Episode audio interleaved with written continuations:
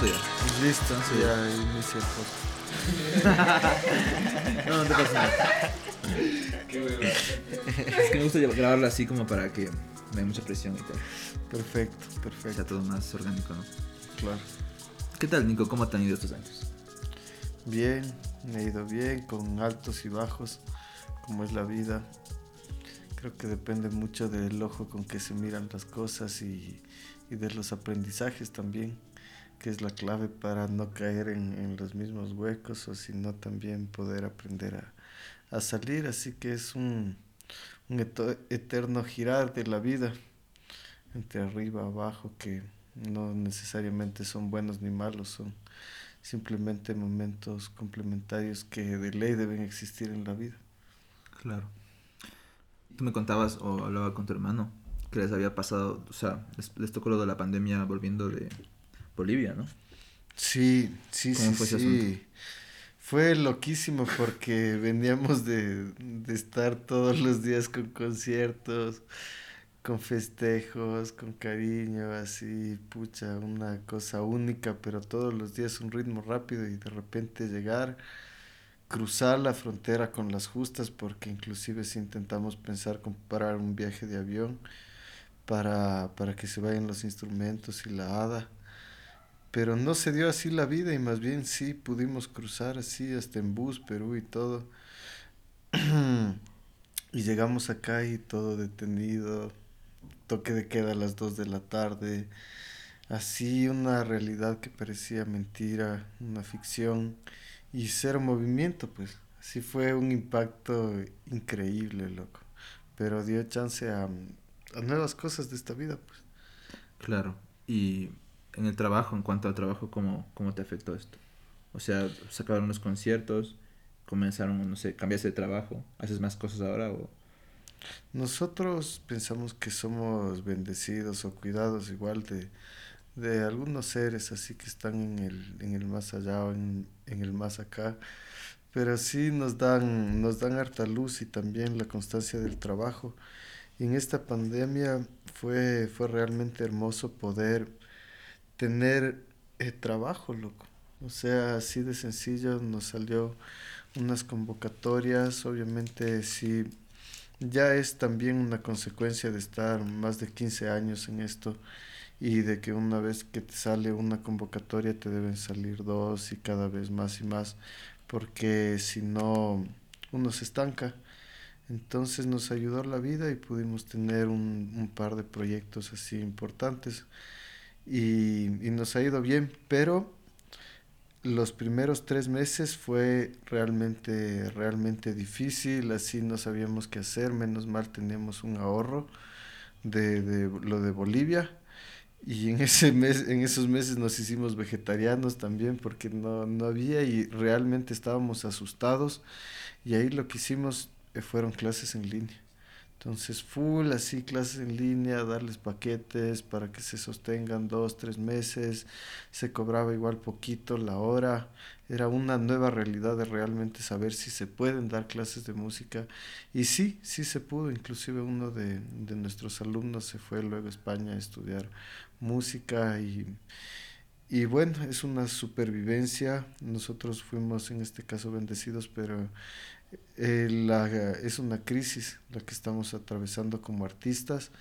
Esto también, ¿qué va a pasar luego y qué están pasando el resto de, de músicos de, de todos los tipos de, de los distintos géneros del arte? ¿Qué está pasando? Estamos realmente fregados. No tenemos un seguro para nada de vida. Muchos músicos están muriendo porque no, tiene, no tienen un cuidado para lo que está pasando, no tenemos trabajo. Así que es una realidad hecho pedazos, mi hermano. Yo te escuchaba decir que recibieron unas convocatorias. ¿A qué te refieres con convocatorias? Convocatorias públicas que realizan algunas instituciones igual del Estado, otras independientes y claro, hacen un concurso a nivel nacional en el que eres calificado y depende del proyecto si te dan auspicio o no. ¿Qué proyecto fue auspiciado? En este caso tuvimos el primero que fue bueno hace, hace dos años, pero en este momento de la pandemia casi se nos cae si no fuera por gente que estuvo ahí activando y era de la línea de fomento de cultura viva comunitaria. Esta es una línea que realmente está atravesando por toda América desde Argentina hasta México y tienen lazos fuertes, celebran congresos eh, eh, internacionales. Y aquí en Ecuador se ha hecho un trabajo muy interesante con Cultura Viva Comunitaria y ellos lucharon para que eh, desde el Ministerio de Cultura se asigne un fondo para auspiciar este tipo de proyectos. Entonces nosotros hace dos años lo que hicimos fue presentar el proyecto Encuentro Ancestral Sonoro una cosa bellísima que se dio en esta hace poco, hace poco en este mes, recién hace dos semanas grabamos el video final, pero se trata de un taller único con cuatro comunidades, Alangasí, La Merced, Conocoto y aquí en Chimbacalle. Y era un ciclo así súper experimental donde primero recibían un taller para conocer de los instrumentos precolombinos, luego hacían un taller de barro para construir una ocarina, en el tercero recibían una ocarina y hecha por nosotros y en el cuarto y el método para tocar y en el cuarto interpretábamos una canción. Entonces hicimos un arreglo y al final convocamos a las cuatro comunidades que eran fueron más de 40 personas en pandemia con las medidas de seguridad y todo, pero grabamos. Grabamos el curiquingue con ocarinas y el siguiente día grabamos un video así con dron y todos juntos fue, fue hermoso, entonces ese fue uno de los proyectos y el otro fueron dar estos talleres sobre instrumentos precolombinos a nivel nacional. Yo creo que no mucha gente que nos debe estar escuchando sabe muy bien sobre tu trabajo, o quizás sí muchas personas, pero para los que no sepan, ¿cuál es el trabajo que llevan ustedes con los instrumentos precolombinos? El taller La Bola nace hace 25 años con Luis Oquendo, mi padre. Él realizó este grupo y el objetivo nació de una duda, porque él, él trabajaba los metales arqueológicos, restaurador. Entonces, con esta, con esta línea de pensamiento se dio cuenta que había un nivel súper desarrollado de las culturas precolombinas en el metal. Para trabajar todos esos minerales realmente hay una ciencia, no se puede hacerlos así nomás. Entonces se dio cuenta que esta, esta sabiduría no se veía reflejado en cómo analizaban a los instrumentos precolombinos. Entonces era algo realmente así contradictorio porque era una sociedad que correlacionaba los elementos. Entonces no puedes hacer algo bien, otro más o menos. No, todo lo haces en armonía. Y de ahí tuvo este interés por aprender de los instrumentos musicales y, y realmente se enamoró de ese mundo. Hizo su colección de, de instrumentos y fue guiando en este caso a, mis dos hermanos y mi persona, Ada, Miguel y, y Nicolás Oquendo Pozo, quienes, bueno, desde chiquito tuvimos el acercamiento con los instrumentos, les oímos, les vimos, jugamos, tocamos. Y poco a poco así se fue armando el taller La Bola, pero Luchito Kendo fue la persona que armó todo, toda la idea de un género musical, de utilizar estos instrumentos porque necesitamos conocer de nuestra identidad, de nuestra cultura y que son un patrimonio vivo, que guardan un legado súper importante de una herencia cultural que no ha muerto. Entonces eso es lo importante, así darles este valor y ponerlo ahorita en música actual, que vaya con un trasfondo de investigación y también con la parte de talleres pedagógicos, de compartir y de realmente apropiarnos de, este, de esta riqueza. Entonces, eh, más o menos, no, no sé, corrígeme si no estoy entendiendo bien ustedes no hacen música precolombina, más bien usan instrumentos precolombinos para tocar música actual. Correcto, muy bien, muy bien Ezequiel. Son, nuestro género se llama audaz urbano, pero es música actual con instrumentos originales que tiene el más joven 500 y el más antiguo 2500 años de vida. Son originales, son los mismos tonos las mismas sonoridades que estaban, en, este caso en, en lo que hoy llamamos Ecuador, presentes y sonaban y siguen sonando y se van de largo. ¿Cómo es tu aproximación hacia los instrumentos? ¿Cómo los investigan? ¿Cómo, eh, no sé, comienzan a leer historia al respecto o buscan desde una forma más antropológica o directamente es muy experimental. Ya, perfecto. La parte de la investigación se basa en, en algo primero de una forma de vida, en un concepto. Aquí en las culturas ancestrales siempre se dio vida a las cosas. Sí, la cascada siempre tuvo vida, las plantas, y sí, de hecho muchas de esas cosas sí tienen vida y pueden tener otro tipo de vibración diferente a la nuestra, pero ese, ese sentido mágico realmente sí existe porque está, están vibrando, ¿no? Entonces, en ese sentido, el mundo andino siempre estuvo relacionado a este entendimiento de, de, un, de un cosmos así en el que está todo coexistiendo entre sí. Y, y, es hermoso tener ese mismo equilibrio, ¿no? En el que hombre, plantas, animales están al mismo nivel, ¿no? En este, en este cuestión así con muchos picos en el que vivimos ahora. Y eso se aplica bastante en los instrumentos precolombinos, entonces nosotros les vemos como, como seres que tienen vida, que están con, con un legado cultural bien valioso y que tienen mucho por decir. Entonces, en el rato de colocarnos a este mismo nivel, eh, nosotros lo que buscamos es que ellos nos enseñen, como siempre nos hablaba nuestro padre, así, a ver, tóquenles, denles cariño, respétenle para que ellos mismos te enseñen. Y realmente sí pasa eso. Hay descubrimientos así que, que uno no podría llegar a hacerlos y creemos que, que, el instrumento y los instrumentos nos van dando las pistas y siempre se está moviendo. Eso es lo lindo. O sea, no, no se queda estancada la información. Y claro, lo que ellos exigen es una dedicación constante, así, y, y obviamente eh, junto a, a, la investigación, ¿no? a leer libros, a ver cosas, escuchar, de todo, todo, todo. Es, es, es, inmenso el mundo. ¿A qué investigación te refieres? O sea, tengo curiosidad sobre tu bibliografía. Cada vez entiendo un poco más lo que, la idea que me cuentas, ¿no? Que es tener un instrumento que viene de un pensamiento diferente y tratas de aproximarte a ese pensamiento para, claro, hacer música actual y, y, y tratarlo ahora mismo, ¿no?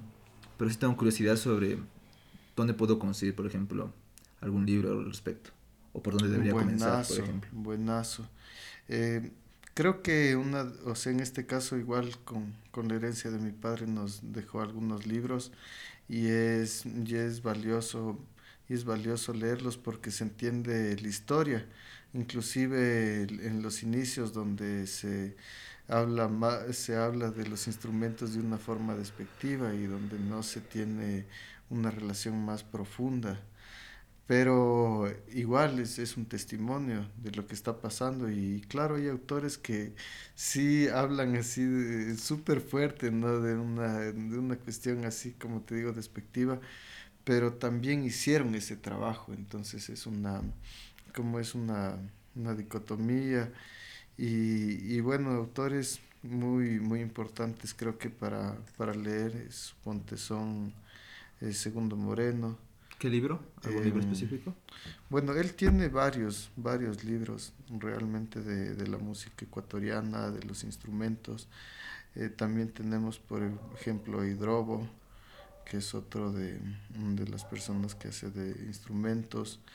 Hay algunos catálogos del Banco Central que sacaron en su tiempo por los noventas y son chiquitos y hablan de, del chamanismo, de la música dentro de la ritualidad de estas sociedades. Eh, también tenemos, bueno, ahora, ahora en la actualidad sí ya hay, ya hay bastante información y por ejemplo en, de las culturas de México hay, y, y de Guatemala, todos estos, hay hay mucha información, sí hay mucha información realmente. Y en cuanto al Ecuador, ¿algún libro específico que como que te haya marcado en cuanto a, a, los instrumentos precolombinos que se pueden encontrar a los alrededores? Porque es verdad que no, yo, yo al menos jamás he leído un libro sobre... Creo que ni siquiera he leído un libro sobre cultura precolombina. Yo la estudié como historia, pero como algo que había pasado. Entonces nunca me acerqué directamente. Claro, claro. Verás, hay algunos, hay algunos libros sobre las culturas precolombinas, igual de, de Santiago Entonces él, él ha trabajado en el banco bastante tiempo y, y hay ahí todo un texto que, que, describe a cada una de las, de las culturas que se sacó, se sacó el aire para, para hacer esto. Y de ahí, por ejemplo, de la, de la maestra Estelina Quinatoa, ella sacó un libro sobre la iconografía de aquí a través de los eh, platos pastos. Uh, Entonces es, es, es, un libro así que tiene todas las claves para entender esta relación de la imagen con los conceptos y esto cómo iba con los instrumentos y luego con la música, los rituales, las celebraciones. Entonces sí hay, hay algunas cosas bien interesantes por ver.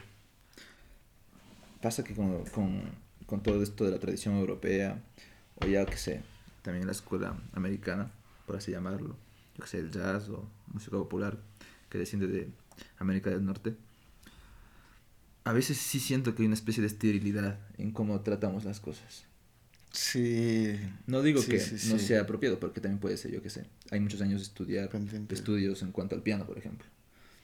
Es verdad que podría tomar el instrumento y ver cómo puedo tocarlo, pero también es verdad que podría estudiar, yo que sé, música del Renacimiento hasta los periodos, no sé, de los años 20, de los años del, del siglo pasado. Inmediatamente me encuentro con una escuela enorme, ¿no? Pero sin embargo, yo sí veo que se puede hacer más. No sé, a mí me gusta una pianista llamada Chris Dave, que es una, es una pianista, yo qué sé, de improvisación libre quizá. No podría tampoco decir que es, una, es un músico de jazz, porque no, no lo es realmente. O quizás sí lo es, no sé, no voy a meterme en ese, en ese fango. Pero sí noto como estas personas tratan de aproximarse al instrumento desde ese punto, desde el, desde no saber Sí, justo hoy día estábamos hablando con los, con los amigos de estudiantes de música de la U Central. Así que nos invitaron para hablar un poquito de la gestión, de cómo es la cuestión de hablar proyectos, de sacar proyectos, de las convocatorias. Y llegamos a una conclusión así bien importante de qué se hace con la música. O sea, tú aprendes todo, todo, todo lo que, lo que te puede dar un conservatorio, un maestro, etcétera, y, y, ya tienes esa herramienta única que le has perfeccionado. ¿Y qué haces con ello? Entonces eso es una, una clave realmente para ver si eh, tu camino está basado en una forma de vida que está lleno de conceptos y que debes ejecutarlos y eso es un reflejo a través de la música.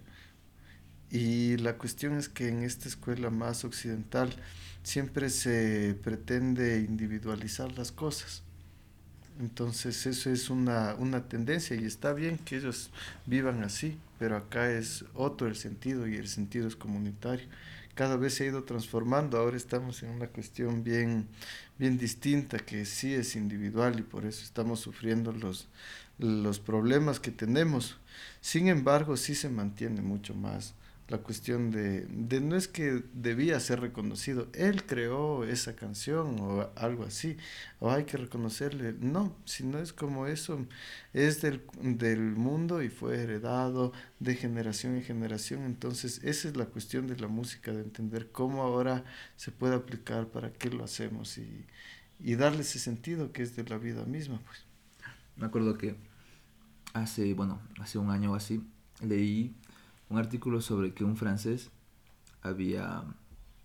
Esto es curioso porque por lo general cuando hablamos en el mundo occidental de los derechos de copyright, eh, hablamos directamente ¿no? de que un occidental copia a otro occidental. por lo general Y en este caso lo que había pasado es que este francés pues había plagiado una canción popular. No recuerdo si era de Indonesia o de algún lugar de Asia, tengo que, tengo que revisarlo. Pero era un tema popular de alguna aldea en Asia. Y claro, ellos tampoco van a reclamar eso, ¿no? Porque para ellos ese tema, esa canción era de todos. Todos podían tocarlo y todos podían cantarlo. Y creo que al final lo divertido de esto fue que les comenzaron a acusar a la aldea en vez del francés. porque el francés ya registró ese tema, ¿no? Entonces era muy, muy, era muy ridículo. Y esto está, esto, bueno, no sé si está pasando, bueno, pues claramente ha pasado mucho alrededor de la historia esto. Es la apropiación cultural, básicamente. Pero eh, este caso me pareció muy curioso como para... Claro, pues claro, se, se, fue, se fueron de cosas como, como ese europeo que, que quiso registrar la rueda. Casi se hacen los millones, pero no, no le dejaron. Chuta, eh, ¿tú qué piensas sobre la apropiación cultural? Creo que es algo... algo ¿O cómo lo reconoces? Porque yo a veces realmente no sé cómo reconocerlo. A veces ya se me vuelve muy difuso el campo. Sí, sí, sí, sí, pero realmente está súper claro, está en nuestras narices y eso es lo bonito que en cada lugar se puede vivir eso porque es algo de, de la comida, es cuestión de la fiesta, es cuestión de, de la música, de los trajes. Y yo creo que esto de la apropiación cultural sí es como que hay que definir cuál es la identidad o cuál es la raíz, porque si no estamos así como de, hablando desde, desde un imaginario, cuestiones más así en el cielo, pero hay que identificar cada uno, digamos, de dónde se siente identificado, cuál es su, y eso, en este caso, en Ecuador, por ejemplo, sí me parece, me parece bien que debemos como apropiarnos de nuestra cultura, de nuestra identidad y obviamente luego poder tener lazos latinoamericanos, porque eso es lo que se busca. Pero en un principio sí identificar bien cuáles serían lo, las características principales. Entonces, como taller la bola, sí podríamos partir desde la sonoridad como una forma de, de identidad.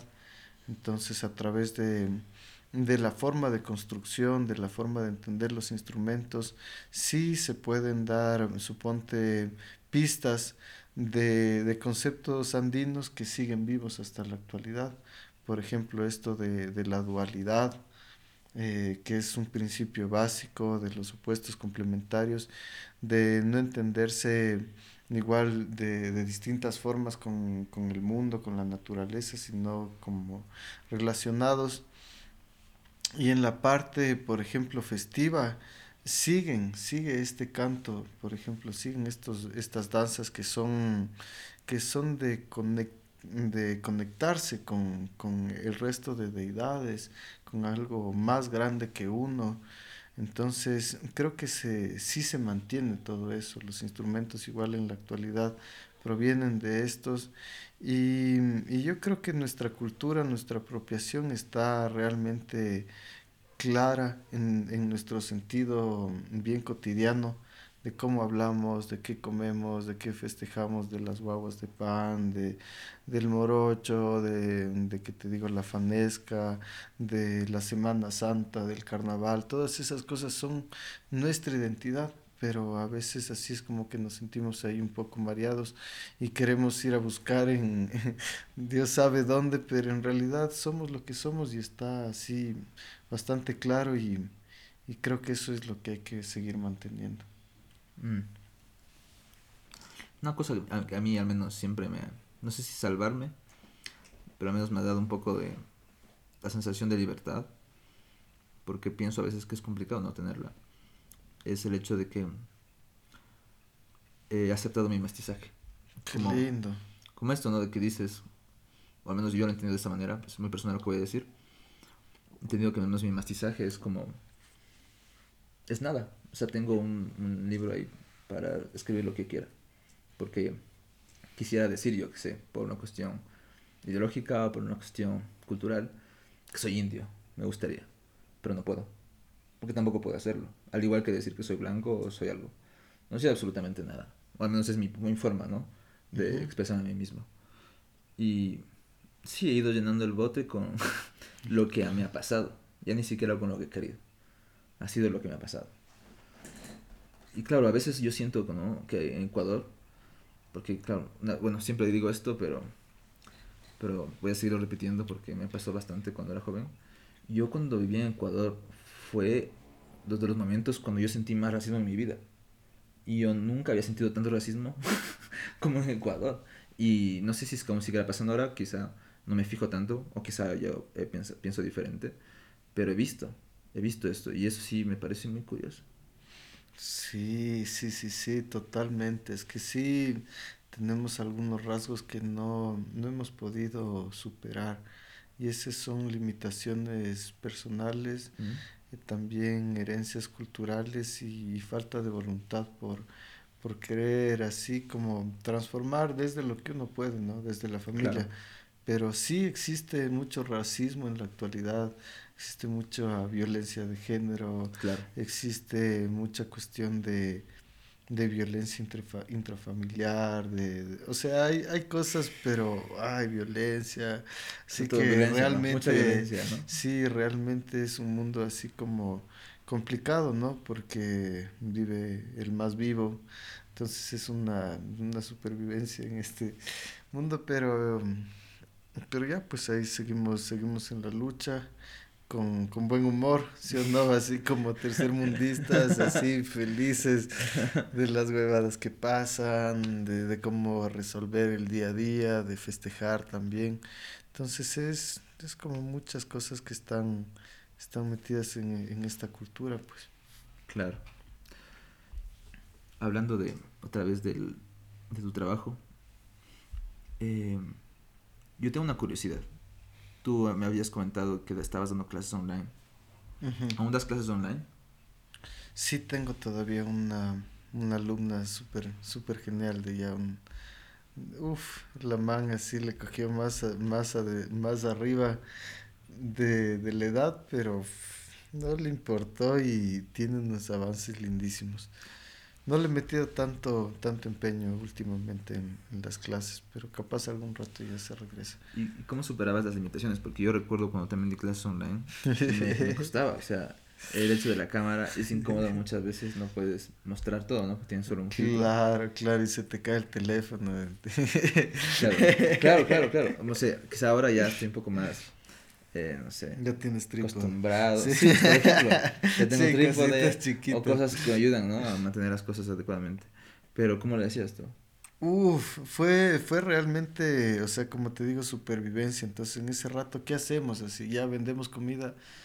No, sí, y sí hemos vendido. Nos, nos vendimos unos ceviches de pollo riquísimos para irnos a Bolivia al final y nos apoyó la gente así bien linda.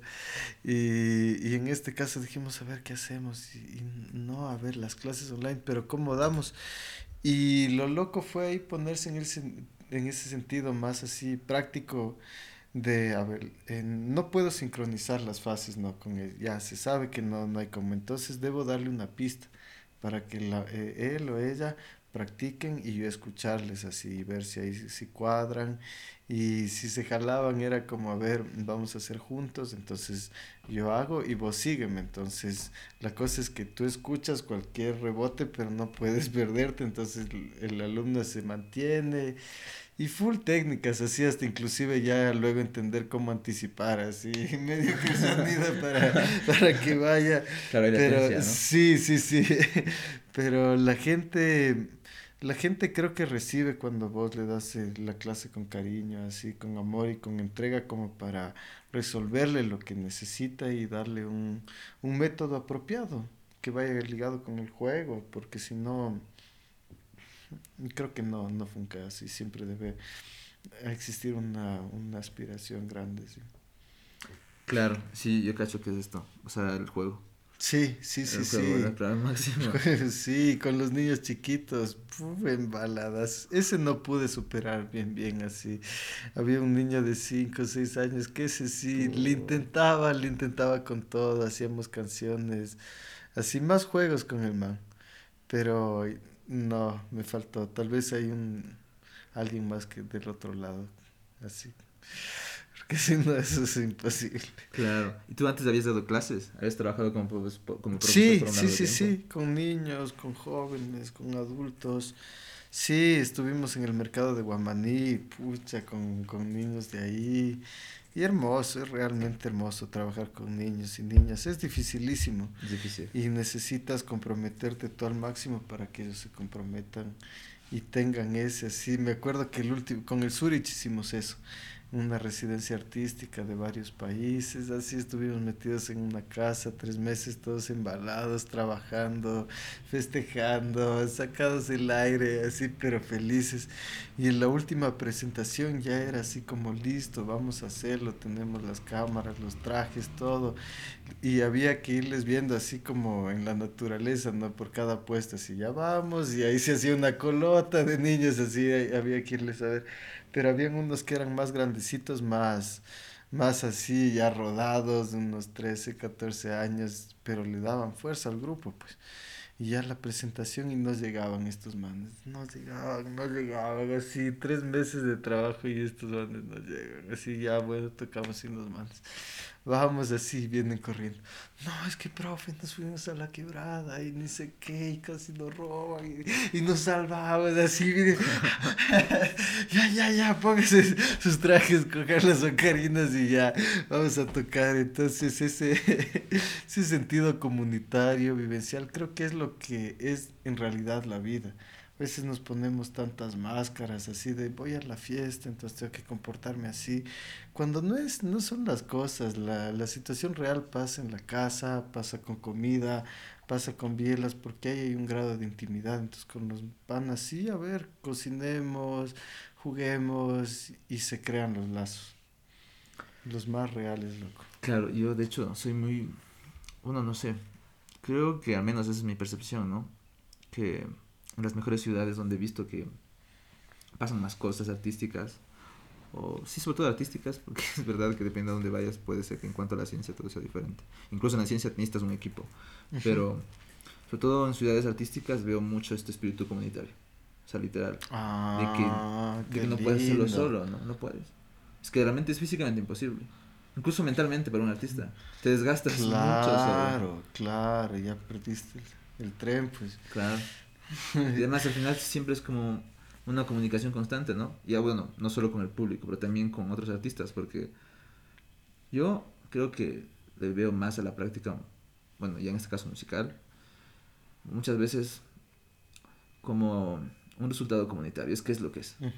Incluso tu, lo- tu composición, entre paréntesis, o tu producción o lo que sea, es eso, es el resultado de qué cosas sigues. Entonces un seguir y seguir. Seguir a quién sigues Claro, claro. cómo lo sigues, porque... Y genera eso, ¿no? De que genera que después, aunque no lo veo tan positivo, porque depende de cómo se lo trate, te generalizan. Pero te ponen en algún punto cerca de otras personas, yo qué sé. No sé, es un ejemplo, ¿no? Un ejemplo muy, muy, muy bardo. Pero imaginémonos que sacas, un- sacas otro disco del taller La Bola y te ponen, te encasillan como World Music. También es genial, también es genial porque de alguna forma quizá hay personas que hacían Van a acceder. de Exactamente. este sí. o, o que tampoco tenían formas de ser identificadas y se les identificó como world music. Y el punto es que hay Mm. una especie de sonido. Y Qué loco. sí, no sé, pensamiento. Loco, qué loco.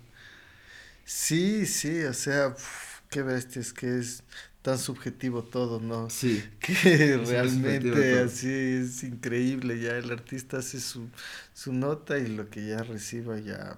claro, Ya está des- vivo. Claro, después ya es el marketing, la gente misma. Sí, la gente mismo, el, el- ese sentido que tenemos como humanos a veces de, eh, de apoyar a lo que se va armando así fuerte y rechazar algo que está poco eh, así como con, con, con olas, ¿no? Así Claro. de difusión, sino como ya pues te juntas a la manada o, o bien te separes, así es una, Claro. una actitud normal pero poco consciente, ¿no? Sí, yo sí le encuentro bastante como, es mi perspectiva igualmente otra vez, pero sí tengo la impresión de que el arte que, que es, es- representa más o es más influyente es que es la propia gente. O sea, la propia gente se autoexpresa a sí misma. Tú mismo, es bueno, es un dicho que todo- todos todos hemos usado alguna vez quizá como artistas, Claro. pero de que el hecho de que la gente se expresa, ¿no? Pero claro, quien lo filtra es otro. Sí, sí, sí, sí, es, es todo un experimento social y eso es hermoso, que la música sea así, pues loco. Que, o sea, yo creo que sí es importante darle ese, esa pasión que requiere para que no sea música de fondo Claro. o para que sea como ya eh, estar sin estar, loco. Y también que no te cause nada, o sea, la música debe ser activa, contestataria, así no digas nada, ¿no? Pero que esté así crítica y que tenga ese sentido de, de despertarnos algo y de ser parte, ser parte de un rol social, pues. Sí, sí, sí. Eh, sí es verdad que a veces hay muchos artistas que igual optan, ¿no? Porque parece más fácil, que tampoco lo es, por igual por el camino de intentar leer a una sociedad y al final no, no funciona. No, porque, claro, porque, tú quieres, porque tú quieres, tú quieres leerles. Claro. Y a veces pasa como lo que tú dices, ¿no? Que a veces son, en vez de leer a la sociedad tienes que hacerles preguntas. O a veces tienes que, yo qué sé, de cabeza ya decir algo que completamente no venía al caso.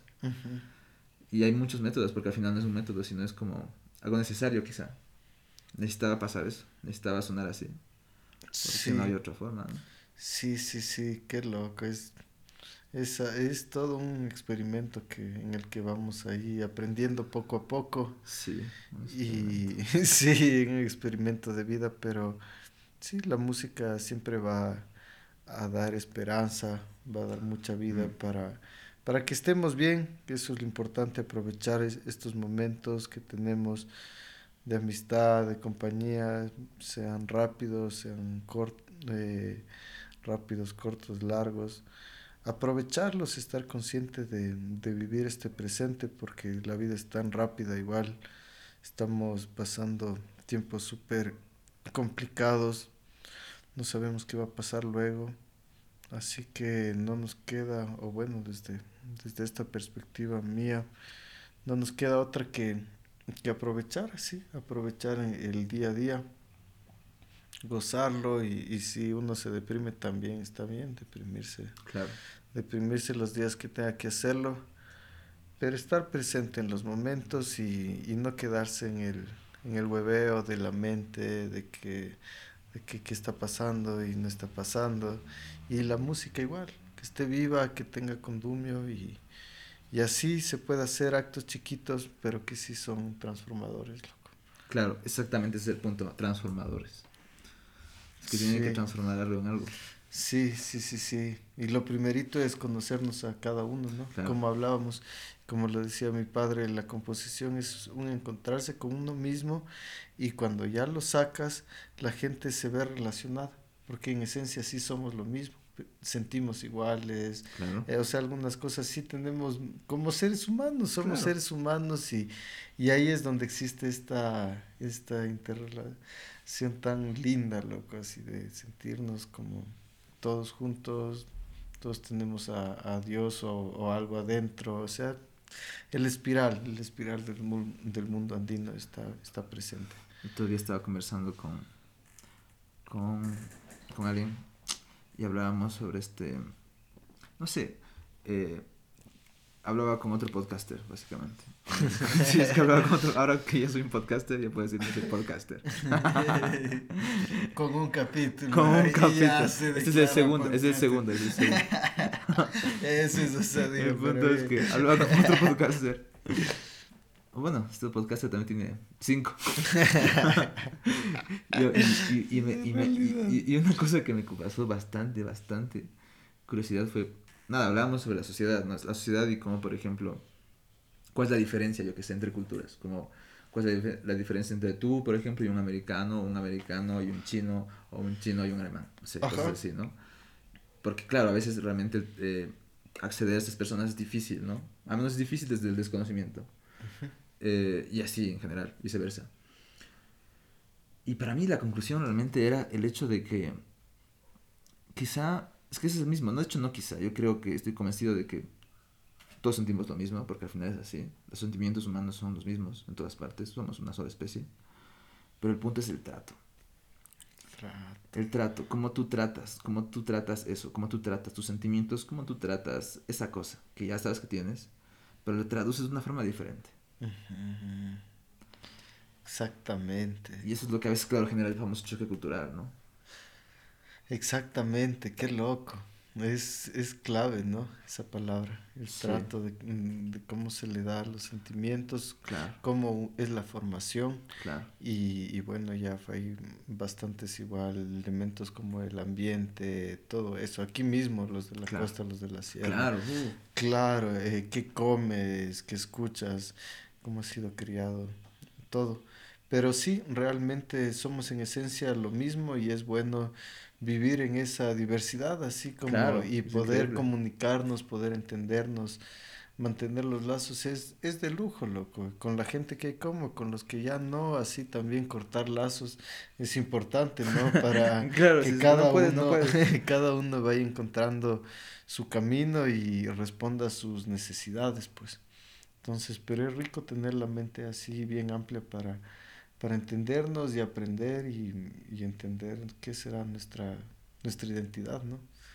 Sí, yo esa palabra la tengo bastante perdida. Yo realmente, eh, es que no sé, para mí mi identidad seguramente me identifico con ser un mestizo. Y como ser un mestizo para mí es nada, creo que me identifico con nada. Básicamente. Qué loco, sí. Sí, cada uno, cada uno puede, puede sentirse lo que guste y lo que le haga eh, realmente hacer ese choque, ¿no? Ese clic. Claro. para decir ya no soy nada o, o en mi caso tal vez me siento un, un, un americano, ¿no? Me siento claro, algo con, con relación a, a la cosmovisión andina, le tengo así como, como muy presente y, y, es, y también me siento un ciudadano del mundo, pues loco. Pero sí, creo que en este caso yo ya voy por ahí, por esa línea y, y qué lindo poder mantener esa, esa tradición. Sí, sabes que últimamente escucho más que eh, muchos sudamericanos usan la o en general ameri- latinoamericanos usan la palabra americano en una oración. Y es que se perdió por un tiempo. Se perdió por un tiempo porque, claro, conocíamos a los americanos como norteamericanos, ¿no? Y eso es puf, muy extraño. Claro, Eso ya es una es cuestión de psiquis. Sí, Claro. hecho pedazos, ¿no? Claro, Qué loco, de lujo, de lujo. claro, nos ponían en una situación bastante curiosa. Y nosotros mismos, ¿no? No nos ponían ni siquiera. Nosotros mismos nos... Aceptábamos que nos Exactamente. pongan esa Y ¿verdad? ni siquiera, porque al final eh, ellos dicen que son americanos porque de alguna forma sí es verdad, se llaman Estados Unidos de América. Claro, tú no puedes decir soy un est- estadounidense, o sea, puedes hacerlo en español, pero en, en inglés no creo que hay traducción. Estaba escuchando algunas como Usonian, como que se estaban, no sé, se inventaban cosas, ¿no? pero realmente no hay una traducción específica. Entonces, americano parece ser que es lo como le conoce la gente en el mundo. Ajá. Qué loco, uff, pero se van, se van abriendo las puertas del conocimiento de, de entenderse uno consigo mismo y con la sociedad que nos rodea. Creo que esto de los panas del barrio, la gente artistas, y es como la comunidad que tenemos ahorita y que ya se ha, habido, se ha visto que sí nos podemos apoyar. Claro. Inclusive con vos, Ezequiel, ya después de tantos años mantener la, el vínculo, a pesar de que no nos hemos visto igual, es como que está presente y es lindo poder contar con gente así, como Claro. no importa si no le voy a ver tanto, pero el rato que es va a estar y no se pierde ese vínculo y, y juntarle así, más, más, más y más, algún rato vamos a hacer un, un movimiento fuerte, creo, así sea que nos sirva solo para nosotros, Claro. no queremos cambiar el mundo, pero vamos a poder así sostenernos. Así que creo que por ahí súper bien, súper bien toda la entrevista. uf, muchas cosas que pensar. Hablando de esto, tú, tú hablabas que estuviste en Bolivia y tal. ¿Tú cómo ves esto de la integración de, lo, de Sudamérica? Como, yo qué sé, integración como artistas, ¿no? Porque yo creo que, al menos como ecuatoriano, siempre sentí que había una división. Como que estaban los artistas ecuatorianos no sabía casi nada de Perú. De hecho, aprendí mucho sobre Perú cuando salí de Ecuador y estuve viviendo en Europa. Entonces eso fue para mí muy extraño. Aprendí más de Perú viviendo en. Europa. Qué loco, uf. O aprendí más de Perú, aprendí más de Brasil, por ejemplo, viviendo en Europa también. O incluso de Colombia. Y eso fue para mí muy curioso, porque en Ecuador no tenía acceso, no, se- no se me hacía tan fácil. Claro, es que en Ecuador lo que nos creo que nos falta es un interés por por profundizar más los estudios, los conocimientos, así crear, digamos, una cultura más de, de la lectura que, por ejemplo, a mí sí me, me ha fallado por mucho tiempo, pero es porque, mm, no sé, no nos interesa, ¿no? O, o estamos más así en ese, en, ese otro sentido de, de, pensar en las cosas banales, ¿no? Y de no estar aquí. Entonces, creo que sí, sí, sí hay todo esto.